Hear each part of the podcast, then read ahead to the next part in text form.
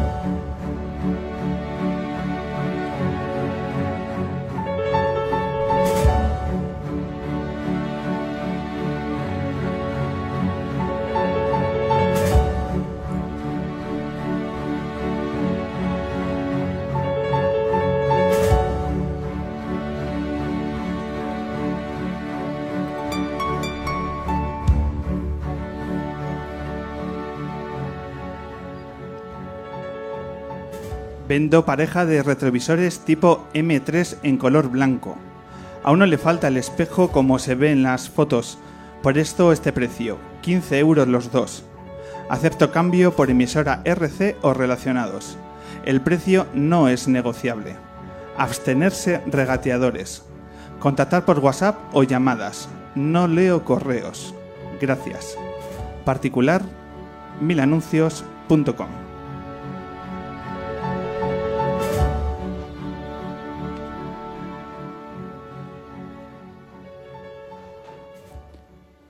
Bienvenidos, bienvenidos a la edición 289 del hombre que se enamoró de la luna, que de nuevo toma su lugar en este rincón imprescindible que habita en el barrio de Malasaña de Madrid, como es el Café La Palma. En esta edición vamos a hablar de poesía de la mano de Guille Galván, guitarrista de Vetusta Morla, que nos va a presentar su primer poemario titulado Retrovisores. En las entrevistas acústicas nos visitan la maravillosa Orquesta del Alcohol, la banda burganesa de la que todos, y muy bien, hablan en los últimos tiempos. Pero para comenzar, nos vamos a adentrar en el eterno viaje de un guitarrista muy especial, por su talento y por su singular forma de entender la música. Hoy comenzamos emocionándonos con el tuanguero.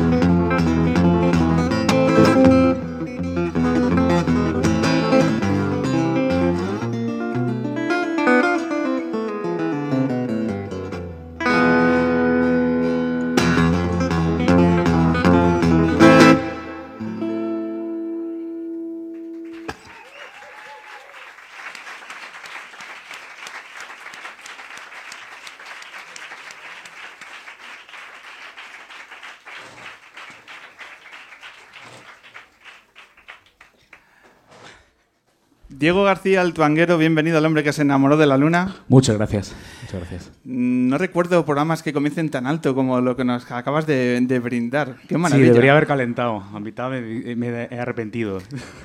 Pues no se te ha notado frío, fíjate, oye. ¿Qué tal estás? Muy bien, muy bien. Muy Cansado, vengo de viajes. De, de toda esta semana ha sido bastante agotadora, pero bien, contento. Es algo bastante previsible que esa frase de que esta semana he estado de viaje. Sí, bueno, la verdad que sí. Todo, es algo que toda la define. semana. Ahora hablaremos de, esa, de una de las cosas que caracterizan a, a tu trabajo y tu perfil como músico, esa capacidad para investigar, para viajar, que yo creo que han definido de tu carrera de una forma muy especial. Pero mm, para hablar del último viaje, ¿vienes de dónde? ¿Dónde has estado este fin de semana? Cuéntanos cómo ha ido. Estuvimos en Canarias en el WOMAD de Fuerteventura presentando el, el último disco, Pachuco.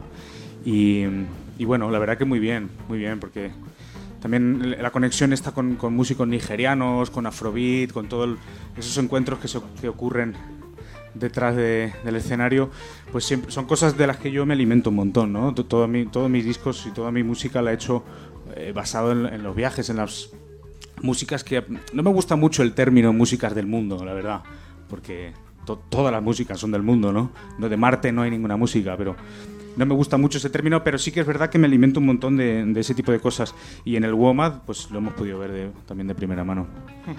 Es el último viaje de los muchos que has llevado a cabo a lo largo de tu carrera, de los que hablaremos, pero me interesa, vamos a arrancar hablando de, la clave, de, la guitarra. Nosotros normalmente en las entrevistas acústicas pedimos a, al cantante que nos presente a, los miembros de su banda, porque eso los músicos lo dejáis para el final de los conciertos y a mí me sabe mal, ¿no? Estáis rodeados de músicos, pues vamos a presentarles al comienzo. Eh, en tu caso, tu guitarra es algo más que un instrumento musical, es algo que determina tu carrera. ¿Qué supone la guitarra para ti? Y es el medio a través del cual yo me expreso, básicamente. La guitarra, en, en, más en concreto la guitarra eléctrica, lo de acústico es por porque había que hacerlo acústico y tal, ¿no? Yo soy más el guitarrista eléctrico y es como me comunico desde de siempre, es como, no sé, llevo 33 años tocando la guitarra, entonces no sé comunicarme mejor de otra manera que con ella, ¿no? Eh, te he leído que tú, tú no tocas la, la, guitarra, sino que tu guitarra canta.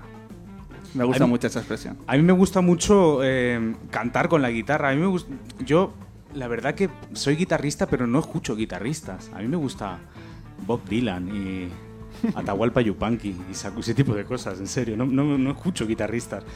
Pero bueno, me comunico tras de la guitarra y trato de siempre de cantar, ¿no? Eh, porque si no, no acabas de, de pasar el, el, no sé, la conexión con el público.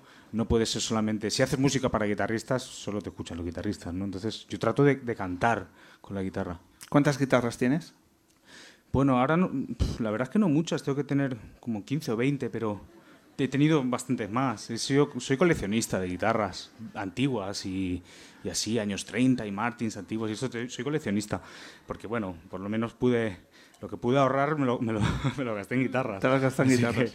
algo es algo. Seguro que tienes alguna guitarra que puede ser pieza de, una, de un museo de música. ¿Cuál es la joya de la corona de tu colección? La joya de la corona es, es, mi Gibson dorada, que es una guitarra con, así de caja, con, también muy antigua, con Bisbee.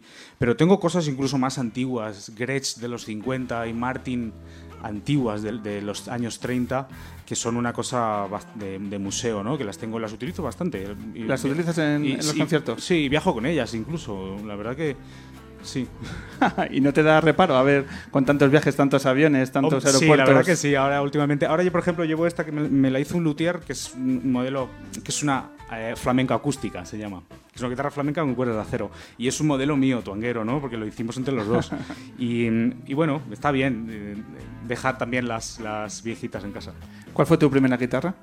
Mi primera guitarra fue una española que había debajo de la cama de, en mi habitación, de repente un día mira, metimos la mano y había una guitarra en, en una funda esta de, de, cuadros, típica funda de cuadros. Era de mi padre cuando decía la mili.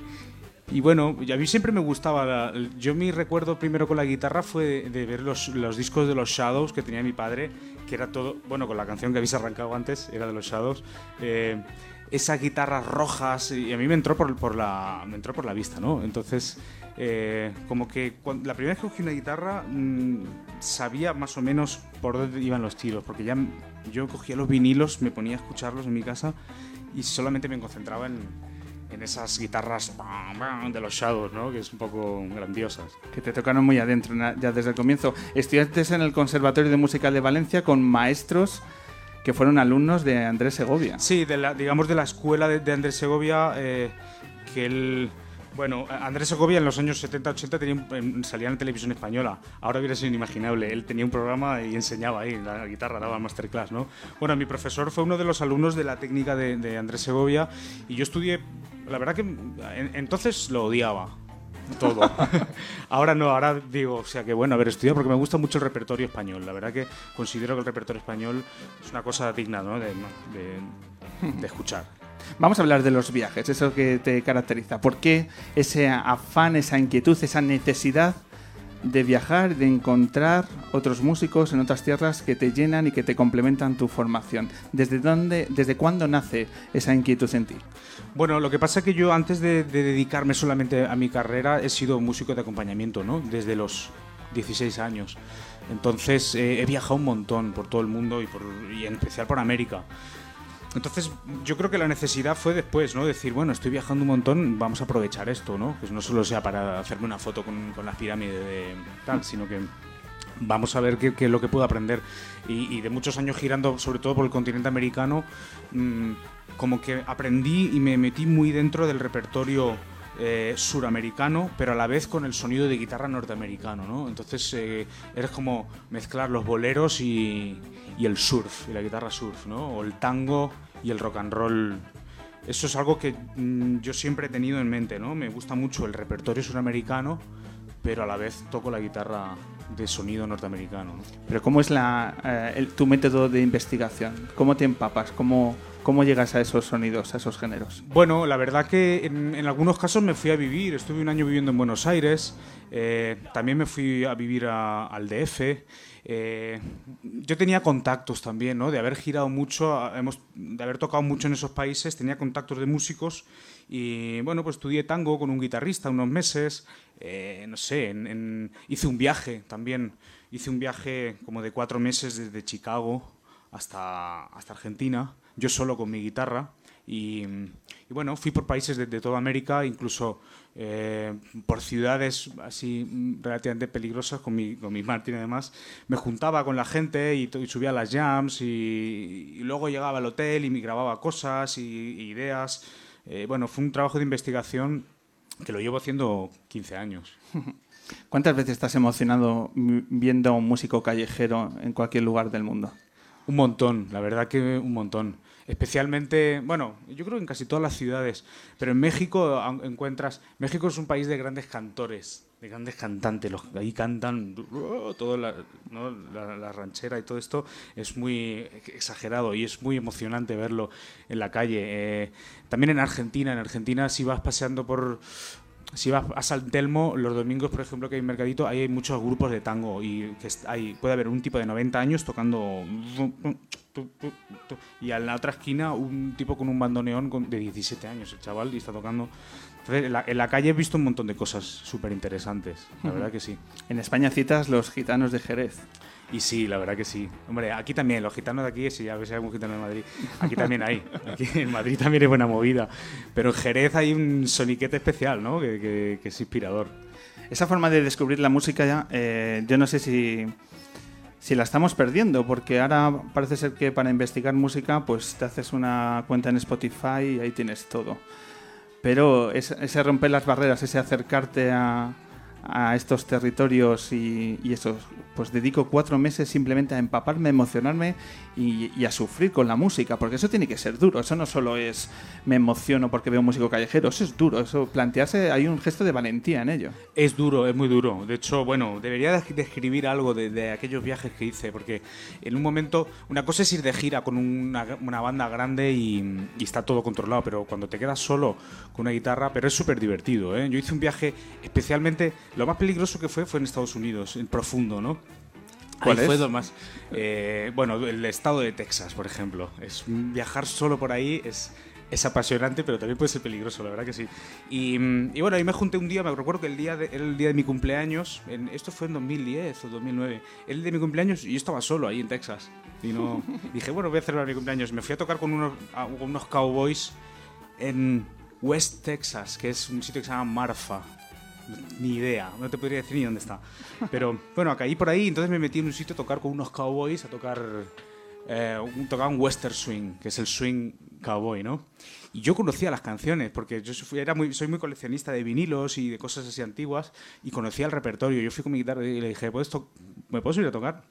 Me dijo, no, pero tú eres español, tú no conoces ni una. Digo, te juro que de las cuatro que he escuchado, las sé todas. Bueno, súbete. Y ya me quedé tocando con los tipos. Y, y bueno, esas experiencias me podía haber salido mal. Me habían dicho, ven aquí, pum, trae la guitarra, fuera, no pata el culo. Podía haber sido. Está bien. ¿Te ha pasado eso No ocurrió. vez? ¿Te ha pasado alguna vez? Eh, no, la verdad que yo creo que con buena actitud y sin miedo, tampoco. La guitarra abre- alguna abre puertas, ha- ¿no? Sí, alguna vez me ha pasado alguna cosa peligrosa, es verdad. Y especialmente te digo, eh, tanto que dicen de Latinoamérica, Latinoamérica, yo he curtido Latinoamérica de verdad. Estados Unidos es más peligroso. Eh, sí, te lo digo. Más, da más miedo Estados Unidos. Eh, bueno, después de estos, de estos viajes, eh, tiene el resultado, entre otras muchas cosas, este último disco, Pachuco, que es un concepto que está muy hilado a estas experiencias que estás comentando cuando citas Estados Unidos, México, etcétera. Cuéntanos exactamente qué es Pachuco. Pues Pachuco, bueno, el Pachuco es una figura, es un personaje que es un, mexicano de, como de segunda generación en Estados Unidos, ¿no? Mi Pachuco es un poco una cosa que yo descubrí allí en, estando en el DF, viví una temporada ahí y, y bueno, estábamos en Coyoacán viviendo y los Molotov, que son grandes amigos, me explicaron un poco de la historia de, pues, de los murales, de los inmigrantes. Entonces, esa cuestión social, ese choque que tienen los latinos en Estados Unidos con la cultura, lo que tuvieron en concreto en los años 40-50, esa mezcla de sus ritmos, eh, el mambo, el cha-cha-cha, con, con la tradición rock and roll, ahí surge algo que me pareció una figura bastante interesante. Ellos son latinos, pero en el fondo no saben tocar, son latinos callejeros, son músicos callejeros, que es lo que yo me considero también que soy. Yo soy un músico bastante callejero y cavernícola en el fondo. Sí, es, es verdad. Lo que pasa que, bueno, ahí me encontré con, con esto en, en Los Ángeles, esta tradición de latinoamericanos rockeros y que les gusta el swing. Eh, me pareció bastante interesante y luego también un poco el, el homenaje al latino que se encuentra en tierra de nadie cuando vas a Los Ángeles. eh, es una ciudad bastante desangelada, en el fondo. Todo el mundo va en coche, no va casi nadie caminando. Es muy Solo- dura, ¿no? Es muy dura y, y todo el mundo eh, va en coche. Cuando si ves a alguien caminando, desgraciadamente suelen ser latinos o, o- o negros, ¿no? Entonces ese choque social, ese, ese pachuco al que yo me acerqué en, en, en East LA, en, en la- en Los Ángeles Este, está un poco desangelado, ¿no? Cuéntanos la experiencia de enseñar tus canciones a, a esta gente, a esta población. ¿Qué, qué feeling tuviste cuando eh, mostraste Pachuco en la ciudad de Los Ángeles? Bueno, eh, estuve en abril presentando el disco y bueno, fuimos ahí a un sitio que es un sitio bastante importante, que es el CID, es un garito en Sunset Boulevard que es español, ¿no? Que es un sitio donde en los años 40-50 iba Sinatra y Marilyn y todo así, todo el pijerío. Y ahora es como un tablao flamenco. Fuimos a presentar el disco allí y había pachucos auténticos. Y yo decía, hostia, madre mía, ya verás tú. Verás. Me digan que soy de, de ahí, de Ciudad Linal, me, me van a sacar, me van a cortar un dedo. No, pero muy bien. A ver, ya te digo, yo, yo no hago tampoco mm, discos de, eh, no sé, homenaje ni, ni retro. Yo hago mi versión de eso, ¿no? Y la verdad que fue bastante un éxito. De hecho, fue también ese concierto que ahora en febrero me voy a ir para allá a hacer un ciclo de todos los, todos los viernes ahí en el, en el CID. Vamos a estar presentando el disco Pachuco, ¿no? Allí es verdad que es fácil mm, siempre buscar músicos que entiendan ese lenguaje, ¿no? Por ejemplo, latinos que toquen muy bien la percusión, en Los Ángeles hay un montón. Pero que además hayan escuchado a Elvis, también hay, ¿no? O sea, esas dos partes, es el- esa mezcla de norte y sur, en Los Ángeles existe. Es un lugar que, por lo tanto, entiendo que te, que te apasione, porque es un, un territorio que para ti no deja de, de tener fuentes de conocimiento y que, bueno, que yo creo que es normal cuando dices que quizá Latinoamérica sea tu lugar en el mundo, ¿no? Con todo lo que te ha aportado. Yo creo que sí. El continente americano tiene mucho que ofrecer. Eh, también no nos tenemos que olvidar de España, de la tradición que nosotros tenemos y en concreto, y de lo que a mí me toca, la guitarra, la guitarra sale de aquí, ¿no? La guitarra tal y como la conocemos se inventó aquí, eh, se definió aquí y, también le debemos mucho al, repertorio español, ¿no? Vamos a aprender un poco de guitarra, si te parece. Porque esta semana me decían, viene el tuanguero, el tuanguero, pero ese nombre, ese, ¿eso de dónde viene? ¿De dónde viene? Y es una técnica de, a la hora de tocar la guitarra, que me gustaría que nos explicaras exactamente de dónde viene el tuanguero. Sí, el tuanguero viene de una, es un juego de palabras entre tuang, que es el sonido del que hemos hablado antes, de, por ejemplo, de los shadows. Un sonido como muy nasal, muy que si lo pones solo es muy feo, pero con todo funciona que te caga, ¿no? es verdad. Entonces, es, lo del tuanguero es un juego de palabras entre tuang y, también el concepto de viajero.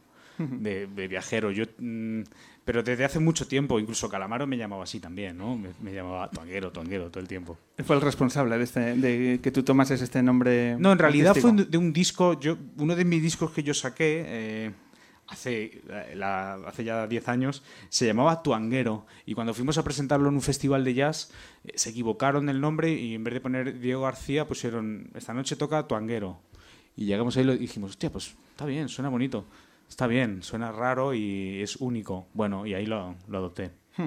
Has citado una de las cosas también que marcan tu carrera y es los grandes nombres, los grandes artistas con los que has tenido la oportunidad de colaborar a lo largo de, estos años. Me gustaría que me definieras en una o dos eh, frases a nivel humano y artístico que te han aportado y cómo son en las distancias cortas personajes, por ejemplo, como Bumburi. Bueno, pues sobre todo Enrique es un tipo muy profesional y que, y que transmite mucha seguridad, ¿no? Y que es un tipo que, que está ahí porque se ha tomado muy en serio la profesión de ser artista. Aparte yo creo que sería el artista como completo, en una medida, digamos, a nivel de compositivo, a nivel de icono del rock, figura, todo, lo tiene muy bien, o sea, se lo sabe muy bien. Enrique, la hostia, la verdad que... Diego el Cigala. El Cigala, Cigala para mí es el, el number one. Es una personalidad arrolladora y además eh, es un tipo súper divertido con el que me lo he pasado genial y canta. Y es un tipo muy conocedor del, del flamenco y de los palos y de, de los cantes antiguos. Es, un, es una enciclopedia callejera. ¿Fito Páez? Fito es un loco genial, que es un súper instrumentista y además es un intelectual que un tipo que lee mucho y es un tipo muy interesante, Fito, ¿Y Andrés Calamaro? Y Calamaro es un, es un gran amigo de, hace un montón de años. Me parece que es uno de los grandes iconos de, la, del rock en, castellano, ¿no? Al, al nivel de, de, Serrat y, o sea, de la música en, en, castellano, de Serrat, de Silvio Rodríguez o de cualquiera. Para mí es uno de los grandes. Tiene, él encontró una fórmula de hacer canciones que es una pasada, joder, la verdad que admirable de todos los artistas que has tenido la oportunidad de colaborar, que bueno, yo creo que la lista debe ser eh, bueno, súper numerosa. También destaca, por ejemplo, Camilo Sesto. Has tenido. Ah, sí. que me sorprendía, Camilo Sesto. Bueno, toqué, la verdad que no, no, no, lo conozco mucho. Yo estaba en un programa de televisión en el, final de los 90. Tocamos en una banda en, la televisión, de estos que están tocando eh, ráfagas y tal. Y entonces acompañábamos artistas, venían muchos por allí, y Camilo Sesto, me acuerdo que vinimos, estuvimos un día con él y tal, hicimos, y pasaron un montón más, hasta Rod Stewart y Eero Ramazzotti pasaron, imagínate. ¿Qué otros nombres destacarías y que no hemos citado en esta breve lista, pero qué otros nombres te han marcado y te han supuesto en tu, en tu carrera un punto de inflexión por lo que te han aportado y por lo que has vivido? Hombre, a mí la figura que más me ha, me ha aportado, más que todos, bueno, dos figuras ha habido que me han inspirado de verdad, fue uno Luis Alberto Spinetta, compositor argentino que falleció hace dos años. Eh, fue un tipo que la verdad que, mm, que fue, admirable y que tuve la oportunidad también de conocer y tratarle. Y aquí en España, Santiago Serón, que es un gran, uno de mis mejores amigos, de músico, que es un tipo que siempre me ha parecido moderno. El concepto de moderno, ellos eran modernos, Radio Futura, ya en el año 82, ¿no? Siempre fue un tipo bastante esa actitud de tipo moderno e intelectual y, me influenció un montón porque yo toqué con él cuatro años y, ese fue mi giro donde él me dio toda la libertad y me dijo, no, saca pecho ahí, no seas aquí el mercenario que viene a tocar con X, no voy a decir nombre, pero... Créetelo, ¿no? Créetelo. Gracias a, a Santiago yo me desarrollé como músico, la verdad. Y además compartís esa pasión por la música latinoamericana, ¿no? Totalmente. Él fue el que me introdujo en, en el, en el repertorio latinoamericano. Ahora bien, hay, una, hay un episodio de, de- de tu vida que yo cuando lo, lo leí dije, esto tenemos que hablar porque debe ser un privilegio absoluto haber tenido la oportunidad de compartir eh, una cena con una de las grandes figuras mundiales de, de la cultura, como es Gabriel García Márquez. Cuéntanos cómo te llega a, a tener esa, esa experiencia y, y cómo lo viviste. ¿Qué ocurrió? Pues bueno, fue eh, el justo el Cigala me llamó para la presentación de su disco, que yo había sido el productor de ese disco, de Romance de la Luna Tucumana, me llamó para, para acompañarle, para tocar con él en México, en el Auditorio Nacional. Entonces, bueno, fui para allá, nos fuimos, estuvimos una semana ahí, no sé qué, tal, fuimos a los toros, fuimos a- a- por ahí con el Cigala, pues flamenco, le. Y de repente en un momento, pues estábamos ahí en la prueba de sonido y apareció García Márquez con, con Mercedes, con su mujer. Y nosotros nos quedamos, yo digo, y, eh, y Cigala era, es amigo, ya lo había visto, hombre, Gabriel, no sé qué estaba muy viejito ahí, puede ir tal. Y vino a la prueba, todos emocionados, se quedó en la prueba con nosotros y vi- estuvo en el concierto y luego teníamos, nos fuimos a cenar con él. Nos fuimos a cenar con él, estuvimos hasta las 2 de la mañana, una marcha el tipo que tiene espectacular. Y fue una pasada, la verdad. Yo, entonces, yo al principio no sabía qué hacer en el camerino, fui ahí, hostia, ¿qué le digo? Entonces le dije, bueno, eh, Gabriel, eh, es un honor, no sé, y me cortó y me dijo, ¿me puedes traer un vino? Fui corriendo, le traje una copa de vino y ahí me quedé. Y bueno, fue una pasada escucharle y estar con él así cerca en la cena porque él estaba ya jodido de la voz y tal, pero dijo, tiró unos datos súper interesantes. ¿eh? Pudimos hablar un poco con él. La mujer era la que le, traducía todo. Es- no, está diciendo que no sé qué. tal", Porque él estaba muy. y en un momento eh, entró, el, un, bueno, entró un tipo así de traje y estaba él enzarzado en una, en una cuestión. Él estaba hablando diciendo que el tipo que más intelectual que él había conocido en su vida, que más sabía del mundo, era Fidel Castro. Sí, dijo, no, la persona que más sabe de libros del mundo es Fidel Castro. Y nosotros estábamos así, no, no dijimos nada, no puedes hablar. Y entonces entró un tipo así, trajeado, eh, peinado para atrás, como si fuera el, el rey de la noche, y entró y le molestó a Gabriel García Márquez un momento para pedirle una, a ver, eh, una foto, no sé qué. Y lo cortó. ¡Fuera de aquí! Lo cort- Nos quedamos todos así. Hasta el cigala. ¡Fuera de aquí! No interrumpa usted una conversación con amigos, no sé qué. Luego nos enteramos que el tipo era el dueño del restaurante. Lo había echado.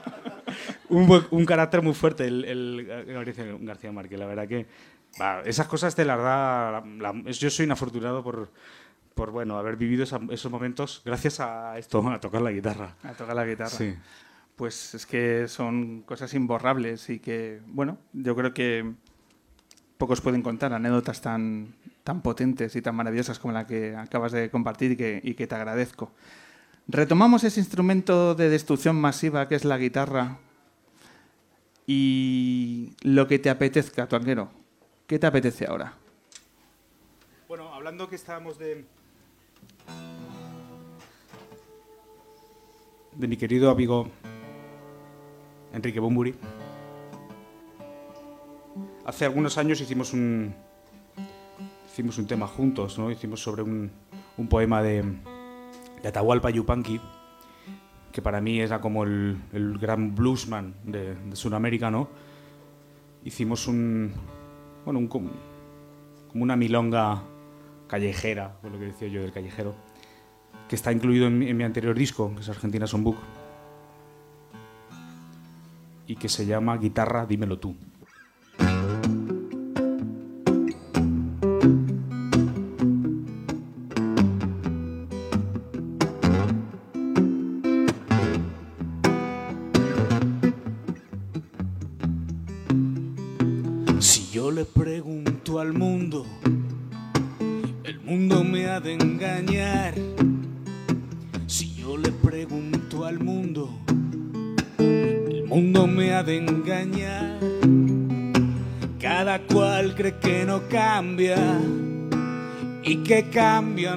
Demás. Y paso las madrugadas buscando un rayo de luz, porque la noche es tan larga. Guitarra, dímelo tú.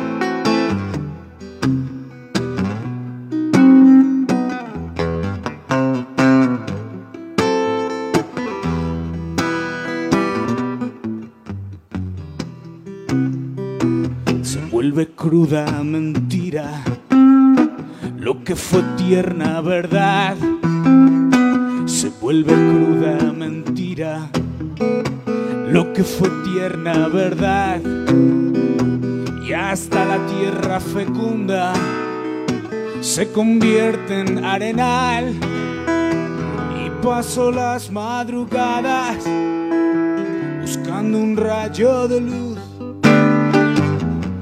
que la noche es tan larga. Guitarra, dímelo tú.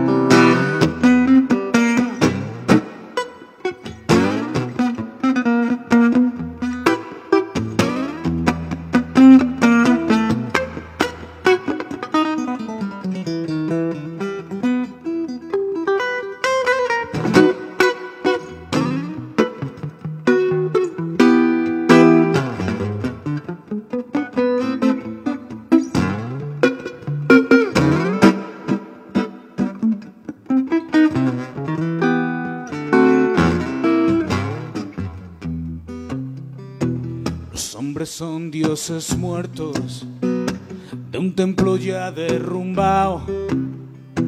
Los hombres son dioses muertos de un templo ya derrumbado.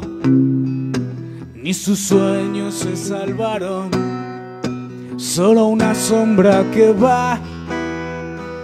Y paso las madrugadas buscando un rayo de luz la noche es tan larga. Guitarra, dímelo tú.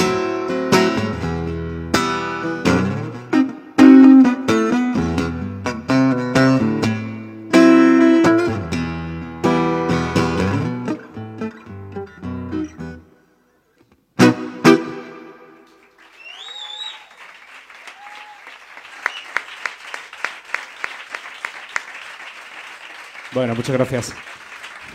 Muchas gracias. Bueno, para terminar, para terminar me gustaría tocar de lo que estaba hablando, de los viajes.